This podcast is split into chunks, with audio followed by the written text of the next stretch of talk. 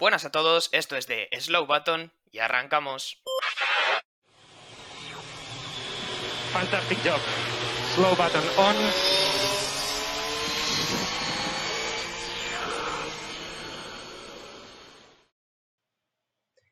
Hola a todos, bienvenidos un domingo más a The Slow Button. Volvemos a estar aquí como todas las semanas con este podcast, ¿no? Vuestro podcast de, Fórmula 1, de actualidad del mundo del motor. Como siempre, para la tarea que tenemos este domingo por la tarde, me van a acompañar mis dos compañeros, Javier Morán. ¿Qué tal estás, Javi?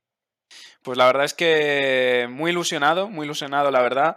Y pues nada, con ganas de, de, que comentes qué es lo que se va a hacer hoy en el podcast. Nada, nada, ahora mismo paso a comentarlo, no te preocupes. Y también antes voy a presentar a David. ¿Qué tal, David? ¿Cómo estás?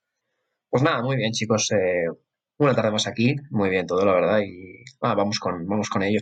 Pues sí, porque no fallamos ningún domingo desde hace dos meses que empezamos ya. Como comentaba Javi, hoy vamos con un formato un poco diferente si no me equivoco, el miércoles o un día de esta semana, os dejamos preguntas por nuestro Instagram, que recuerdo, nos podéis seguir en Instagram, arroba de Slowbutton, subimos todo tipo de noticias de Fórmula 1 a esa cuenta. Bueno, os dejamos unas preguntas para, bueno, para conformar este podcast y que nosotros pudiéramos contestarlas, reflexionar un poco, opinar sobre los temas que nos dejarais, ¿no? Y eso es lo que vamos a hacer hoy. Vamos a, hemos traído una serie de preguntas, eh, las iremos repasando y, bueno, cada uno iremos dando nuestra opinión sobre los temas.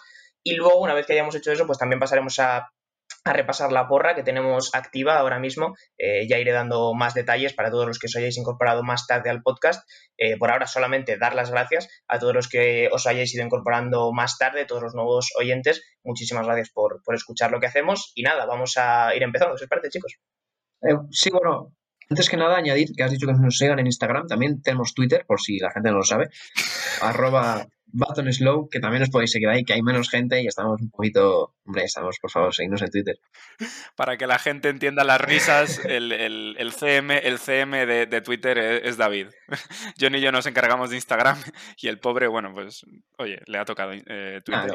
Lo que me toca, tampoco, no pasa nada, no pasa nada, chicos. Bueno, desde aquí reconocer la tarea de David, que es muy complicada al mando de, de Twitter, ¿no? Eh, sí, sí, que conseguimos buenas visualizaciones a través de Twitter, lo único que sí que es verdad que es una red social donde igual es más complicado obtener los likes. Entonces, oye, David, nosotros te reconocemos el trabajo infinitamente, que lo sepas. Eh, pasado esto, vamos a empezar con las preguntas, si queréis, y vamos directamente con la primera, que nos las dejaba Kike barra baja P23, que nos pregunta, ¿cuál es la mejor carrera que habéis visto en vuestra vida? De Fórmula 1, entendemos. Así que, Javi, si quieres empezar a contestar tú. Uf, es, una pregunta complicada. Eh, sinceramente, igual la gente no se lo cree, pero de verdad yo no he repasado las preguntas, con lo cual, bueno, pues pilla así un poco de eso, perdón. Pero sí que es cierto que la temporada pasada la bebí con. La viví con. Bebí, no, por favor.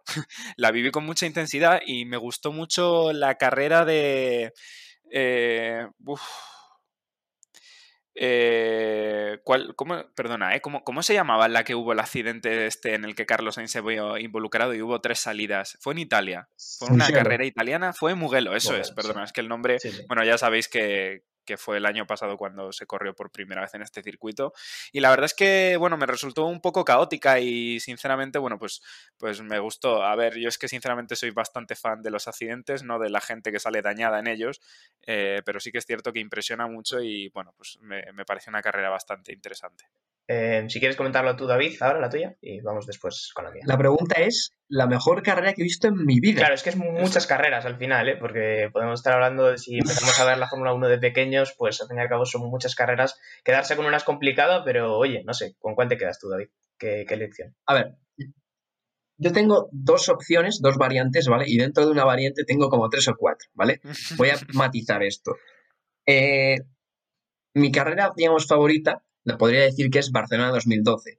¿Por qué? Porque estuve en el circuito, ¿no? evidentemente en el circuito pues se vive mucho más de cerca y con más pasión en lo que es las carreras, ¿no? Eh, también, aparte que fue una carrera histórica que su ganador fue Pastor Maldonado, o sea, ya por eso solo merecería estar ahí. Pero si lo digo objetivamente, ¿no? Si lo hubiera visto desde la tele, pues a lo mejor no era una carrera tan atractiva, ¿no? Como un circuito como es Barcelona. Eh, así que objetivamente, la mejor carrera que he visto. Estoy entre o Canadá 2011, que es, eh, para quien no lo sepa, la carrera más larga de la historia de la Fórmula 1, donde hubo cuatro horas, de cuatro horas de carrera, dos horas de parón por la lluvia, que al final acabó ganando Jenson Button, que no sé ni cómo lo hizo, porque ganó desde atrás.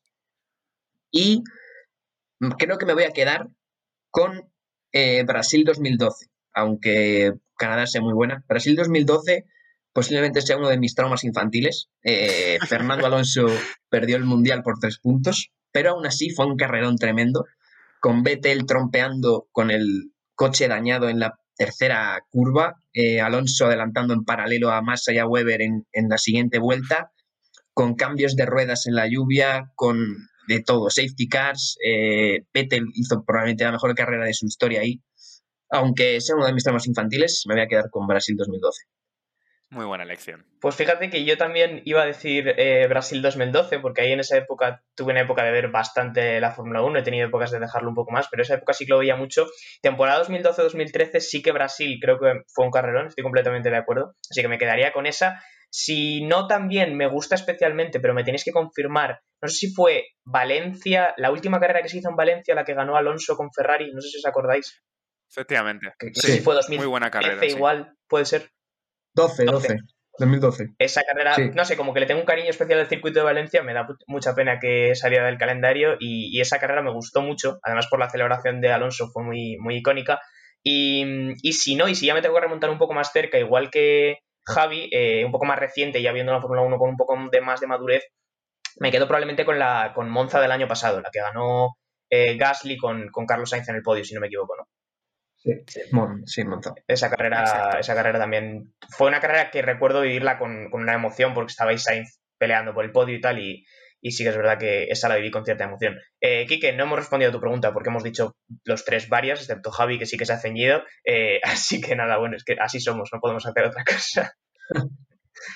Claro, bueno, a ver, que entiendan los oyentes que es abrumador cuando nosotros tres, que somos unos auténticos locos de, de la Fórmula 1, bueno, pues eh, terminamos viendo tantas carreras a lo largo de nuestras vidas, pues es abrumador, porque sí que es cierto que hay grandes carreras. Por ejemplo, se me ha olvidado comentar Alemania 2000, 2019, creo que fue. Sí. Eh, una- un- exacto, es una auténtica locura y bueno, y, y mil carreras más que hay. Así que realmente mm, es abrumador, no se puede decir solamente una. Bueno, pues vamos a pasar con la siguiente pregunta ya, porque si no nos liamos aquí a hablar de carreras que nos han gustado y no terminamos básicamente nunca. Eh, la siguiente pregunta nos la dejaba eh, Isaka47, que nos pregunta ¿a qué equipo habéis apoyado más cada uno en todo el tiempo que lleváis viendo la Fórmula 1? Y por cambiar un poquito el esquema, te doy ahora mismo paso a ti, David, primero. Sí, fácil, ¿no? Eh, Ferrari, claramente. Eh, a ver, yo. a ver, cuando Alonso ganó los mundiales era demasiado pequeño. Eh, cuando estaba en McLaren, sí que es verdad que me acuerdo un poquito, pero tampoco mucho. Y yo cuando más me metí de lleno en el mundo de la Fórmula 1 fue 2010, que más o menos tendría siete años o así, ya era un poco más consciente de mis actos, y me metí de lleno en esa época. Justo 2010 fue la primera temporada de Fernando Alonso en Ferrari, ¿no? A partir de ahí eh, me gustó Ferrari, el ambiente que hay, ¿no? Y ese e- equipo familiar y tan tradicional a lo largo de la Fórmula 1, de la historia de la Fórmula 1. Pues bueno, a, lo largo de los años, aunque Alonso fuera de Ferrari, pues eh, me ha gustado mucho siempre ver la historia pasada, ¿no? Pilotos tan legendarios como Niki Lauda, Fangio, Schumacher, Villeneuve, etcétera. Y es un equipo que, que por su historia y por su, pues eso, también simplemente por el coche rojo, ¿no? Icónico de la Fórmula 1, pues me ha traído siempre y yo no tengo ningún tipo de dudas, Ferrari. Eh, dale tú ahora, Javi, si quieres. ¿Cuál es tu equipo, el que más has apoyado en toda la, tu, visionado de Fórmula 1 a lo largo de tu vida? Bueno, pues yo voy a tener que quedarme con el equipo McLaren, por sorprendente que le pueda parecer a algunos. Bueno, y realmente creo que aquí de los tres, creo que vamos a coincidir dos, no sé, ya, ya nos dirás John, pero sí que es cierto que McLaren es un, un equipo que le tengo especial cariño, eh, empezando ya desde la época en la que me siento, bueno, pues tan... eh, empapado, porque sí que es cierto que he, visto un montón de, de vídeos de, de 1990 y, y eso. Y bueno, pues sin duda eh, aquella época fue el coche, el MP4 de Ayrton Senna fue el más dominante. Y bueno, pues desde que estuvo Alonso sí que es cierto que no fueron unos momentos muy agradables para los espectadores españoles o para los seguidores de, Fernando Alonso. Pero sí que es cierto que se ha visto una mejora y, sobre todo muchas ganas, muchas ganas. Y al final es un equipo, bueno, pues que es familiar y, y también he visto cómo han ayudado a Carlos a, a ser lo que realmente es porque sí que es cierto que Carlos en Renault, bueno, pues tampoco triunfó mucho, en Toro Rosso, y realmente fue McLaren quien le dio la oportunidad de demostrar o demostrar a Carlos quién realmente es. Con lo cual, McLaren. Pues sí, Javi, has acertado cuando predecías que íbamos a coincidir dos. Yo también seguramente, si me tengo que quedar con uno, me quedaría eh, con McLaren. También estoy de acuerdo con lo que comentaba David, ¿no? Porque cuando Alonso ganó los mundiales, pues evidentemente creo que todavía éramos muy pequeños como para tener conciencia de a qué equipo apoyábamos, ¿no? Eh, sí que es verdad que yo creo que en el resto de, de historia, ya teniendo un poquito más de conciencia, sí que me quedo con, con McLaren. También, como comentas, años bastante malos los de Alonso en esa escudería. Probablemente los espectadores españoles no todos tengan muy buen recuerdo, pero muy positivo, también lo que decías, ¿no? esos dos, dos, tres últimos años que han tenido desde que decidieron pintar el coche de naranja entero, pues oye, eh, les ha ido bastante bien.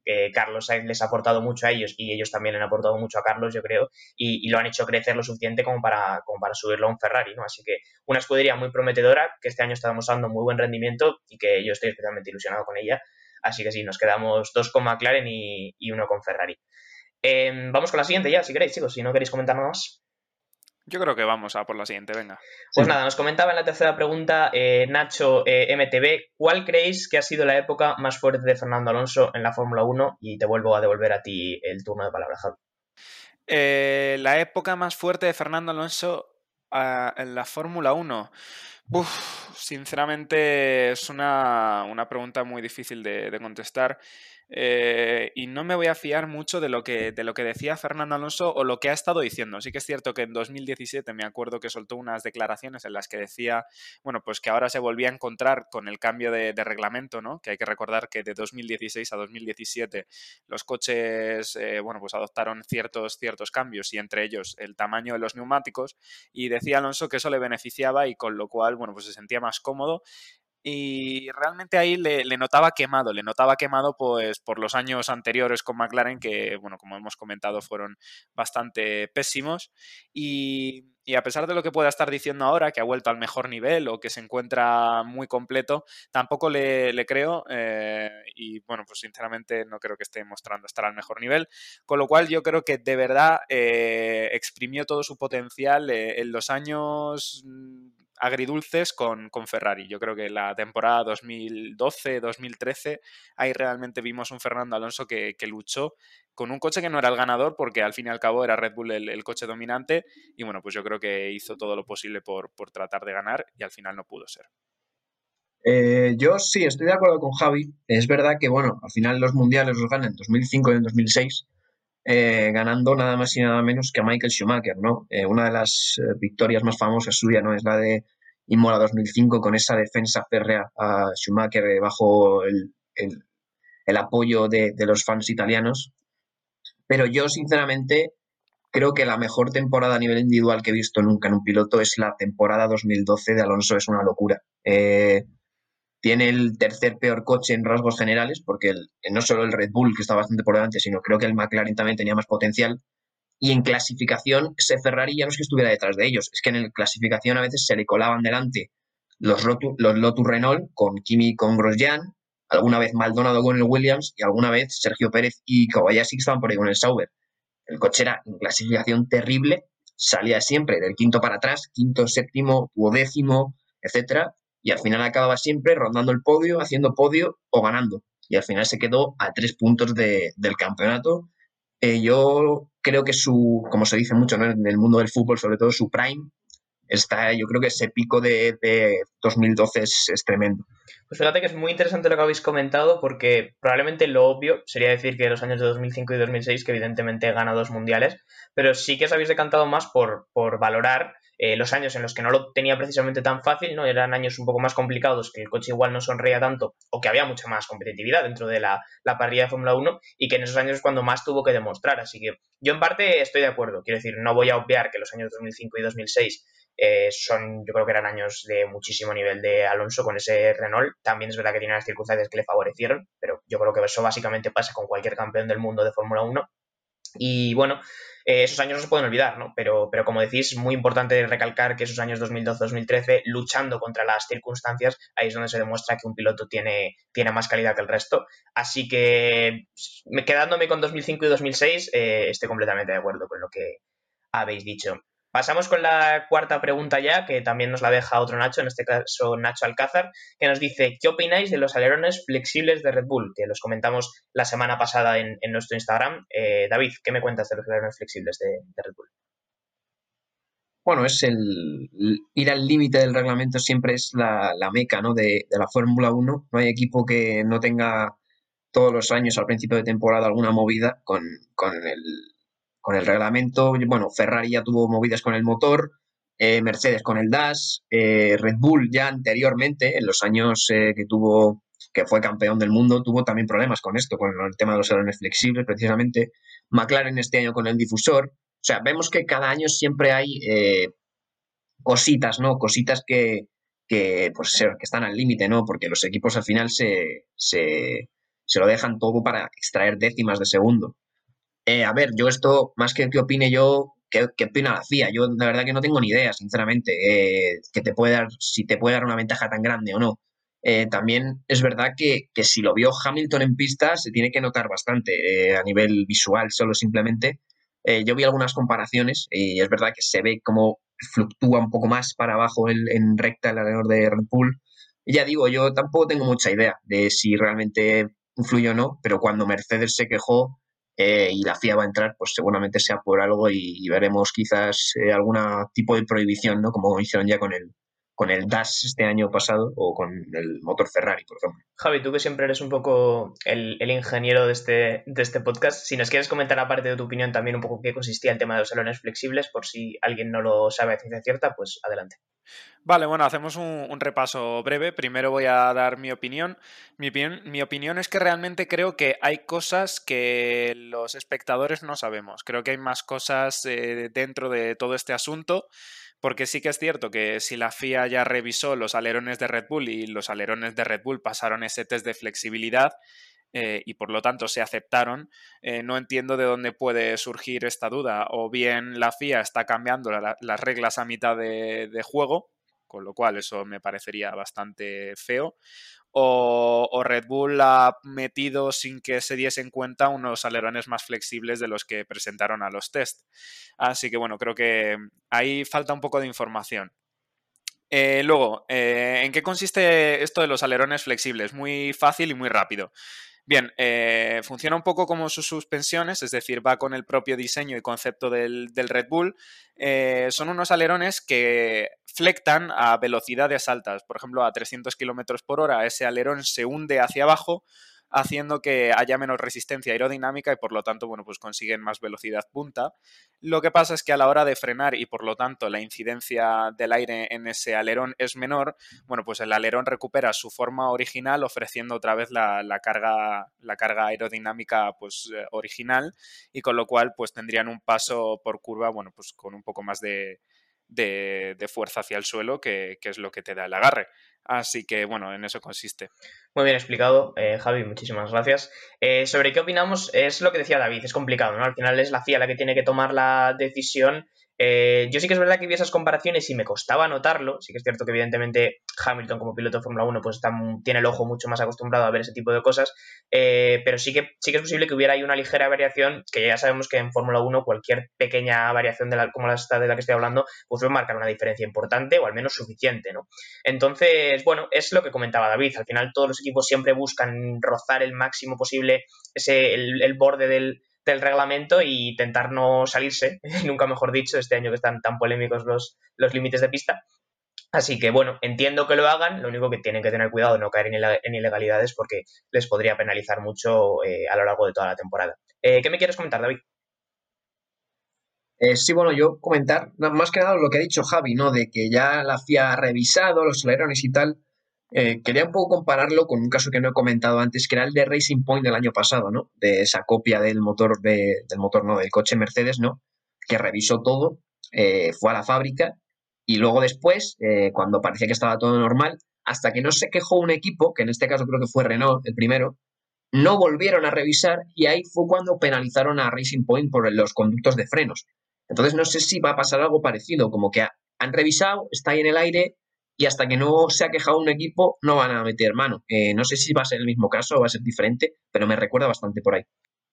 Has tenido muy buen ojo ahí, la verdad, David. ¿eh? Sí, sí, es lo que comentas. Eh, completamente de acuerdo con lo que has dicho. Lo que sí que parece que comentó la FIA no solamente es que iban a revisar el caso de Red Bull, sino que además iban a endurecer eh, los test que le realizan precisamente esos alerones, porque si no lo sabéis, eh, antes de que comience todas las temporadas, la FIA realiza unos test a distintas partes del coche para ver que están dentro de, esa reglamentación.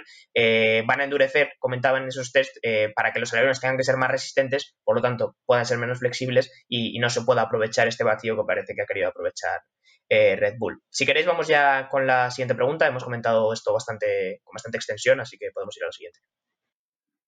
Venga, perfecto. Vale, pues eh, vamos con la quinta pregunta que nos la deja eh, Donazu. De hecho, nos ha dejado dos, así que desde aquí le damos las gracias. La primera es, ¿cómo veis el cambio de Mercedes de pretemporada al inicio de temporada? Y esto te la dejo a ti, Javi. Bueno, pues yo creo que ha pasado algo, pero insisto, esto es eh, creencia individual. Cada uno, bueno, pues va a tener distintas opiniones, quizá me esté equivocando, quizá no, mira, no lo sé.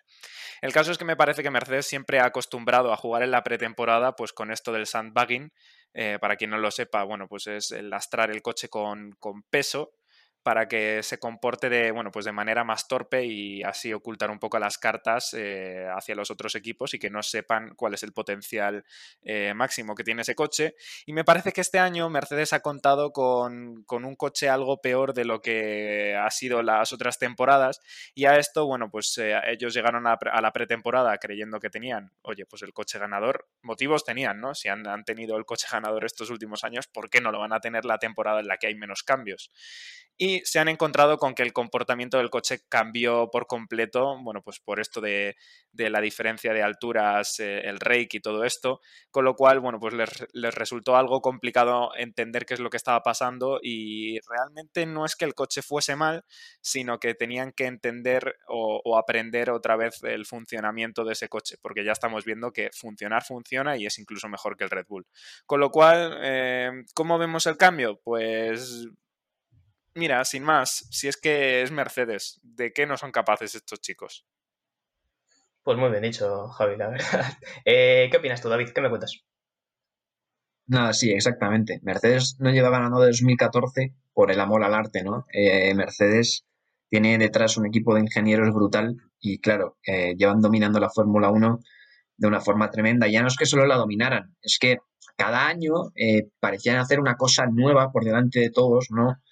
Que, parecía que siempre, ¿no? En la pretemporada, eh, este año sí, tal y cual, Mercedes de repente eh, en la primera carrera, ¡pum!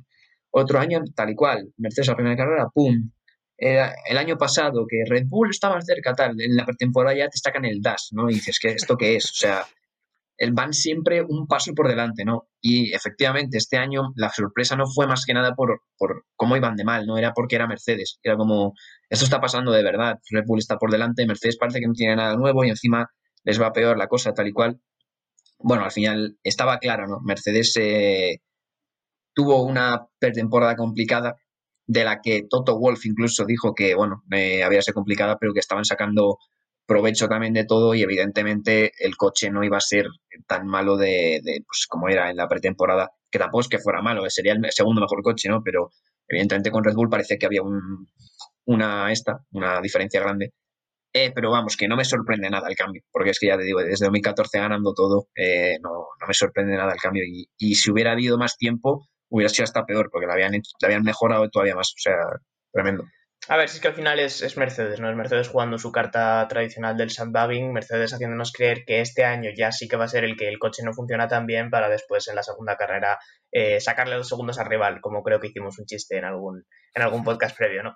Eh, es, creo que es un poco lo de siempre, ¿no? Eh, como muy bien dice David, llevan desde 2014 dominando muchísimo la Fórmula 1 y sí que es verdad, y este tema seguramente daría para hablar durante un podcast entero, que si en estos test de pretemporada se les vio mal, como de costumbre, porque bueno, porque juegan esa estrategia o lo que sea, creo que enseguida se han tenido que poner las pilas porque han dicho, cuidado, este año puede que la cosa vaya un poquito más en serio, eh, Red Bull está empezando a ponerse mucho las pilas y hay que activarse.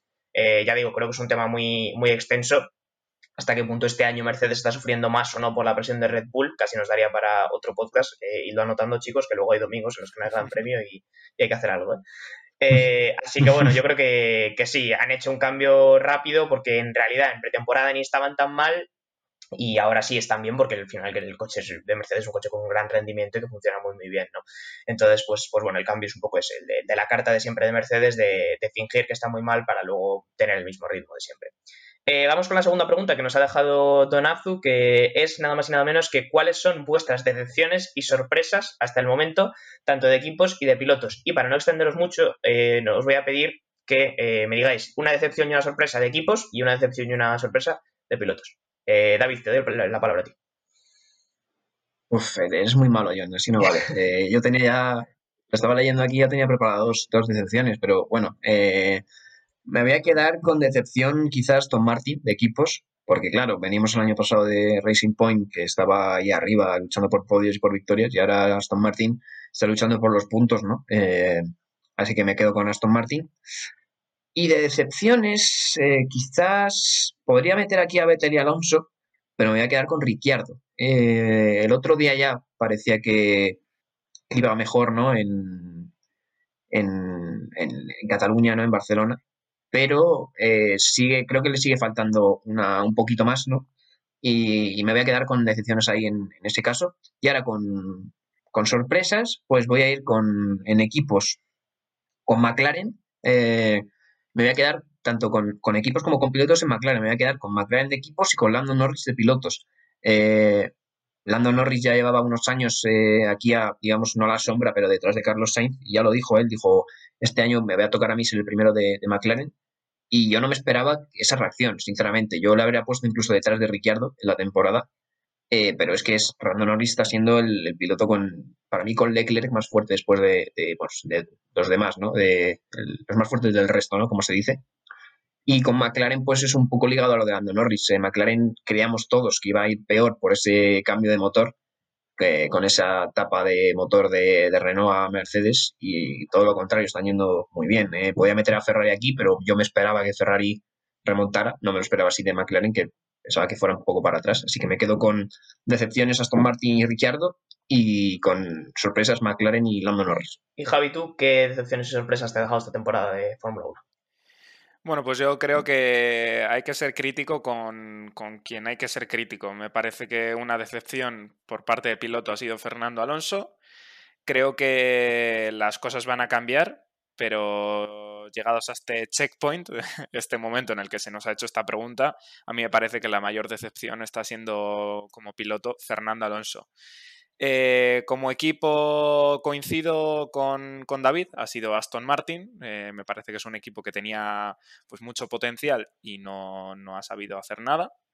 Eh, bueno, al final es lo que pasa cuando no entiendes tu propio concepto, porque no es tu propio concepto, sino el de Mercedes, pues oye, no sabemos cómo, cómo adelantar los deberes. Y sorpresas, coincido, coincido también con David, yo es que creo que lo ha clavado. Eh, McLaren, más que nada porque quien, quien vea mi porra, pues va a ver que McLaren lo puse atrás. Y, piloto Lando Norris. Me parece que, este año ha dado un salto de calidad tremendo y está demostrando ser el piloto del que todo el mundo hablaba antes de que llegase a la Fórmula 1 y a la Fórmula 2, que decían, hay un chico en la Fórmula 4 y a la Fórmula 3 que se llama Lando Norris, que no sé qué, no sé cuántos. Pues mira, este es el piloto que queríamos conocer. Pues muy bien, la verdad es que habéis estado bastante parejos en las opciones y yo tampoco me voy a distanciar mucho, en realidad. Eh, con las decepciones de los equipos me tengo que quedar con Aston Martin eh, completamente. Alpine no lo llegaría a catalogar como decepción porque no me ha decepcionado del todo. Quiero decir, yo siempre he tenido ciertas reticencias con Alpine porque digo, mm, a ver si nos va a dar un susto. Yo ya es que no me quiero ilusionar, os voy a hablar claro. Eh, pero Aston Martin sí que yo, por ejemplo, y ahora lo comentaremos con las porras, lo puse muy arriba porque confiaba en que supieran mantener esa línea que ya traían con el Racing Point y no ha sido así. De hecho, como muy bien comentaba David, estaban, han pasado de competir por podio a competir por puntos, ¿no? Así que la decepción está siendo bastante importante. En cuanto a decepción, lo que son pilotos, eh, diría Vettel, pero creo que él eh, está muy relacionado también con el tema de, Aston Martin, así que tengo aquí varias opciones. Em, Checo Pérez veo que le está costando mucho y a mí sí que me habría gustado verlo más arriba, sobre todo apoyando más a, a Verstappen para que realmente fuera un 2 contra 2 entre Red Bull y Mercedes, ¿no? porque de hecho en el último Gran Premio lo vimos muy bien, eh, Verstappen se pelea con Mercedes, pero Checo no está ahí para, apoyarle, ¿no? entonces yo creo que mi decepción sí que va a ser Checo, de verdad que espero que consiga mejor rendimiento, consiga llevar más rápido el Red Bull, eh, pero ahora mismo me, está decepcionando un poco. Y en cuanto a sorpresas, pues bueno, eh, sorpresas McLaren. McLaren la verdad es que como equipo ha tenido un ritmazo. La duda estaba en si iban a saber adaptar ese motor Mercedes o si les iba a penalizar. Al final ha sido la primera opción y han conseguido un ritmo increíble. Y sorpresas de pilotos, es que creo que me tengo que quedar con Lando Norris también. O sea, me gustaría decir una cosa diferente, pero oye, le hemos visto incluso ya en un podio, le hemos visto convirtiéndose en el primer piloto muy por, o sea, bastante por delante de, de Ricciardo, que también se podría categorizar, un poco de, decepción. Así que sí, con mis sorpresas, eh, tanto McLaren como, como Lando Norris, creo que van un poco de la mano en ese aspecto, pero esas son mis dos sorpresas y decepciones. Eh, si no queréis comentar nada más, nos vamos a la última pregunta. Pues venga, por la última. Vamos. Pues la última pregunta nos la dejaba Pablo GB, que nos comenta qué opináis del rendimiento de los españoles Carlos Sainz, Fernando Alonso este año de Fórmula 1. Y te doy la palabra a Javi, si no me equivoco, no sé si ya me he liado. Sí, efectivamente, iba, íbamos más o menos así. Eh, bien, pues un poco vinculado con, la anterior pregunta y, para ser ya breve. Eh, ¿Qué opino de Fernando Alonso? Opino que, que, bueno, pues que está incómodo, está incómodo, que estos dos años en otras categorías han demostrado lo completo que es como piloto, pero no lo, no tan completo que es eh, como piloto en la Fórmula 1. Y, bueno, pues entonces eh, vemos que, oye, ha perdido un poquito, pero estoy seguro de que va a recuperar el nivel. Y, bueno, eh, respecto a Carlos Sainz, estoy muy contento. quizá hay algunos españoles que o general, fans que sigan a, Carlos Sainz, que esperaban que estuviese más al pie del cañón desde el instante cero, pero es que eh, no saben de verdad lo complicado que es adaptarse a un coche tan, tan distinto como es el Ferrari del McLaren. Y me parece que, que está demostrando, oye, pues que es muy buen piloto y más de lo que probablemente nos pensásemos, porque McLaren estaba, eh, bueno, pues codeándose un poco con Lando Norris, pero Lando Norris siempre terminaba saliendo un poco por detrás de, Carlos Sainz y vemos que está, está cerquita de, Charles.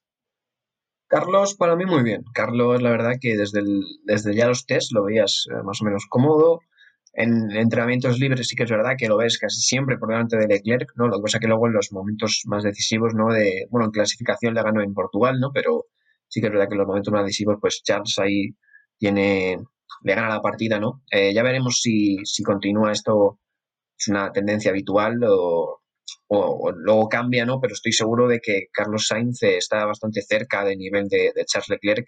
No sé si ponerlo por encima o igualarlo, pero sí que está muy, muy cerca y lo está demostrando, ¿no? Y Fernando Alonso, pues sí, ¿no? Un poco decepción también porque quizá también en la prensa española, ¿no? Eh, tampoco digamos que es un deporte muy popular en España, ¿no? Y en la prensa española, pues siempre está esto, ¿no? Lo típico de, podrá, ya cuando se anunció la vuelta, ¿no? De, de Fernando Alonso, cuando llegó Carlos a Ferrari, ¿podrán los españoles este año ganar el Mundial o podrá Fernando Alonso ganar el Mundial? También creo que en cuanto a ese inflarlo un poco todo, ha venido también quizá más decepción, ¿no? Él está incómodo, eh, de hecho ha pedido una nueva dirección asistida para este Gran Premio de Mónaco para que se, digamos, acostumbre más a su eh, estilo de pilotaje. Y yo creo que es cuestión de tiempo que veamos a Alonso mejorar, porque Alonso eh, lo ha demostrado, es que no tiene que demostrar nada ahora mismo en la Fórmula 1. Ya ha demostrado todo lo que tenía que demostrar y ahora mismo pues simplemente yo creo que se está preparando para, ese cambio de reglamento del año que viene. Eh, solamente decir que estamos soltando aquí muchas ideas para, otro podcast. Ahora, cuando comentabas lo del estilo de pilotaje de Fernando Alonso, digo, es que podemos hacer otro podcast entero de eso. Eh, pero bueno, sí, eh, como, como estabais comentando, los españoles yo creo que los dos creo que van a tener una trayectoria ascendente a lo largo de esta temporada. ¿no? Carlos creo que está trabajando muchísimo y muy bien con Ferrari desde el día uno en Maranello para ponerse al día. Siempre es complicado llegar a una escudería y sobre todo si es Ferrari, ¿no? Pero creo que está trabajando mucho y se está poniendo muy bien al día y le está sacando el mayor rendimiento que puede a Ferrari. Creo que irá mejorando, se irá adaptando mejor y iremos viendo mejores resultados todavía, ¿no? Y Alonso es lo que decís, no está cómodo en el Alpine. Tampoco es que el Alpine ahora sea el mejor coche del mundo, hay que decirlo. Eh, ha sido en parte una pequeña decepción, porque si lo comparamos con el Renault del año pasado, pues, pues venía con mucho mejor rendimiento. Entonces, pues bueno, eh, no está del todo cómodo Alonso, esperemos que el Alpine vaya mejorando, también él se vaya adaptando un poco después de dos años fuera de la Fórmula 1, pero yo sin duda creo que el rendimiento por ahora no ha sido malo y creo que la trayectoria que van a tener los dos va a ser eh, completamente ascendente, va, a ser para arriba. Eh, si no queréis comentar nada más de las preguntas, pasamos rápidamente a comentar el tema de la porra y cerramos el podcast, chicos. Pues vamos a comentar el tema de la porra, sí, porque creo que es algo que los oyentes que se estén incorporando ahora deben saber y además es una oportunidad de oro. A ver qué, no, qué les puedes comentar, John.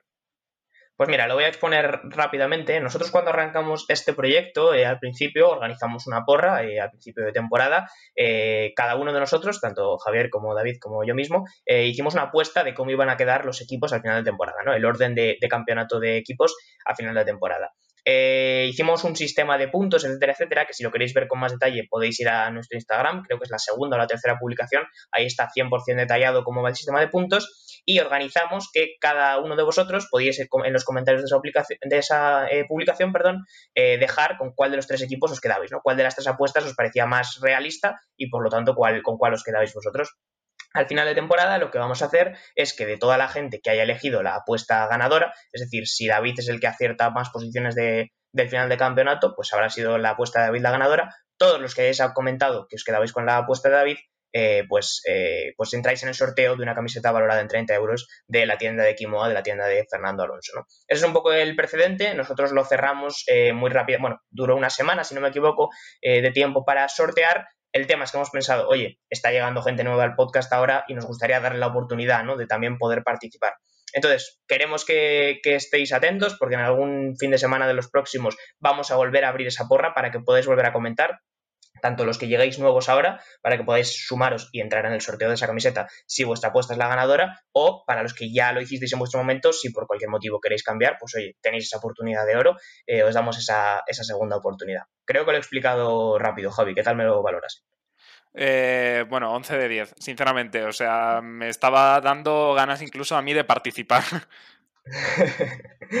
vale, pues entonces lo que queríamos comentar en base a eso, ya que he explicado el sistema, y si queréis me lo comentáis uno de vosotros dos, por ejemplo David, era un poco hacer una actualización de cómo van esas porras ahora mismo. Quiero decir, si el campeonato se terminara mañana, cuál habría ganado y cómo vamos eh, cada uno. Lo único que vuelvo a recomendar, si queréis enteraros bien de cómo funciona todo el sistema, pasaros por eh, nuestro Instagram, creo que es la segunda publicación, ahí está todo bien, bien, bien detallado y os podréis enterar mejor. Eh, David, ahora mismo, si se acaba el campeonato mañana, ¿cómo se queda la porra? Vale, pues ahora mismo la porra en el campeonato oficial de The Slow Button estaría Javi en primera posición con 7 puntos, después John segunda posición con 5,5 puntos y después un servidor aquí con 3 puntos y medio. Eh, mi nota en mates mítica clásica de siempre la traslado ahora mismo a la porra. Eh, comentaré un poco, eh, básicamente, para, bueno, ya lo he dicho John, tercera publicación, del, Instagram y aquí tenemos eh, las, todas las puntuaciones y cómo lo puntuamos. Puntuamos en base a, digamos, a cómo difícil iba a ser eh, encajar a un equipo dentro de, su posición, ¿no? Entonces, Williams y Haas, como se podían, digamos, cambiar uno por otro, pues es un punto, Mercedes es un punto, Red Bull es 1.25, Alfa Romeo es 1.25, ya por la zona media, como Ferrari, McLaren, Alpine, empiezan ya con un punto y medio, un punto 75.2, en base a, pues eso, a qué más difícil es acertarlo, ¿no? Debo decir ahora mismo que, bueno, pese a que eh, yo llevo tres puntos y medio, Javi lleva siete, John 5,5, esto eh, llevamos cuatro carreras del campeonato, puede cambiar en cualquier momento y yo confío que esto va a ir simplemente, voy a ir como los pilotos españoles, voy a ir para arriba, chicos. bueno, yo, arriba, David, sin duda, sí. yo una pequeña recomendación que quiero hacer y la verdad es que voy a ser sincero, eh, lo que nos interesa a nosotros y lo que se interesa a vosotros como oyentes realmente es que participéis. Es decir, tenemos un, interés mutuo y es que al final haya mucha gente en el concurso para que, oye, cuanta más gente pueda llevarse una camiseta, pues mejor, porque al final, oye, es un concurso y siempre está bien que haya gente, mucha gente participando. Así que realmente, eh, en serio, esto va a cambiar mucho, no os fiéis de las posiciones actuales, porque a pesar de que yo esté en primera posición, eh, dudo, dudo de mi propia apuesta, realmente no estoy nada seguro de que vaya a ser yo el ganador, de hecho, creo que van a cambiar mucho las cosas, pero bueno, tampoco me voy a pegar un tiro en el pie, lo único que quiero decir es eso, que no os fiéis eh, tal y como están las posiciones ahora, y oye, pues nada, que participéis, porque de verdad os animamos de aquí desde The Slow Button a que participéis, y, y pues nada, oye, pues suerte al ganador y a disfrutar de esta, de esta temporada junto a nuestro podcast de Slow Button. Pues nada, podríamos traer ahora mismo el podcast porque a Javi le ha quedado muy bien, pero como hoy presento yo, pues me voy a dejar el lujo de volver a repetir lo que ya ha dicho. Eh, básicamente eso, eh, os animamos a participar. Si queréis informaros, hicimos un podcast en el que lo comentábamos todo. Por verlo más visualmente, podéis ir a esa publicación de Instagram. Veis el sistema de puntos, como muy bien ha comentado David. Eh, los equipos que eran más difíciles de posicionar o en los que teníamos más dudas, pues dan más puntuación. Los equipos que más o menos se sabía dónde iban a terminar la temporada dan menos, no, no, no tan tanto valor por, por adivinarlos, ¿no? Entonces, bueno, ya digo, eh, estaros atentos, dentro de un par de fines de semana, como mucho, volveremos a abrirlo durante un periodo limitado, podréis eh, hacer vuestras nuevas apuestas y entrar en el sorteo de, esa camiseta de Fernando Alonso a final de temporada. Eh, yo creo que por hoy se nos ha quedado un podcast muy completo, chicos. Pues sí, la verdad es que... Perdón, perdona, a ver quién habla. Hablo. Nada, vale, nada, nada, iba a decir que sí, joder. La verdad es que, mira, si hemos hecho un podcast hoy tan completo, al final e, es gracias a nuestros oyentes que están, oye, pues dándonos o lanzándonos estas preguntas para alimentar eh, nuestro deseo de hacer un podcast contestando preguntas. Así que desde aquí, dar las gracias a, nuestros oyentes. Sí, básicamente eso, dar las gracias y nada, que seguramente esto lo, lo haremos alguna vez más según vaya avanzando la temporada y que, que bueno, cuanto más gente se anime, quizá mejor, ¿no? Y, y, y, bueno, de momento ha dado para ponerlo en un podcast, pero si vemos que algún día no va para ponerlo en un podcast, pues se hace dos partes o algo y, entramos todos, eh, se contesta todo, vaya. Pues efectivamente, nada, eh, hoy estamos muy agradecidos, estamos dando muchísimo eh, las gracias. nada, chicos, de verdad, a todos los que nos escucháis, a todos los que habéis llegado nuevos, a todos los que nos seguís en redes sociales, daros las gracias de verdad. Este proyecto lo hacemos simplemente por pasárnoslo bien, por informar un poco sobre Fórmula 1, que es el mundo que nos gusta, y de verdad que también disfrutamos que, que vosotros lo podáis disfrutar cada domingo por la tarde como siempre, eh, daros las gracias también a vosotros, Javi, David, por estar aquí una tarde más. Muchas gracias, chicos. Muchas gracias a ti, John. Ah, muchas gracias a todos. Y nada, con eso cerramos el podcast de hoy. Nos vemos la semana que viene. Un saludo. Muchas gracias por escuchar este podcast de The Slow Button. Puedes seguirnos en Spotify para no perderte ningún episodio y también en nuestras redes sociales para enterarte de todas las novedades. Hasta la próxima.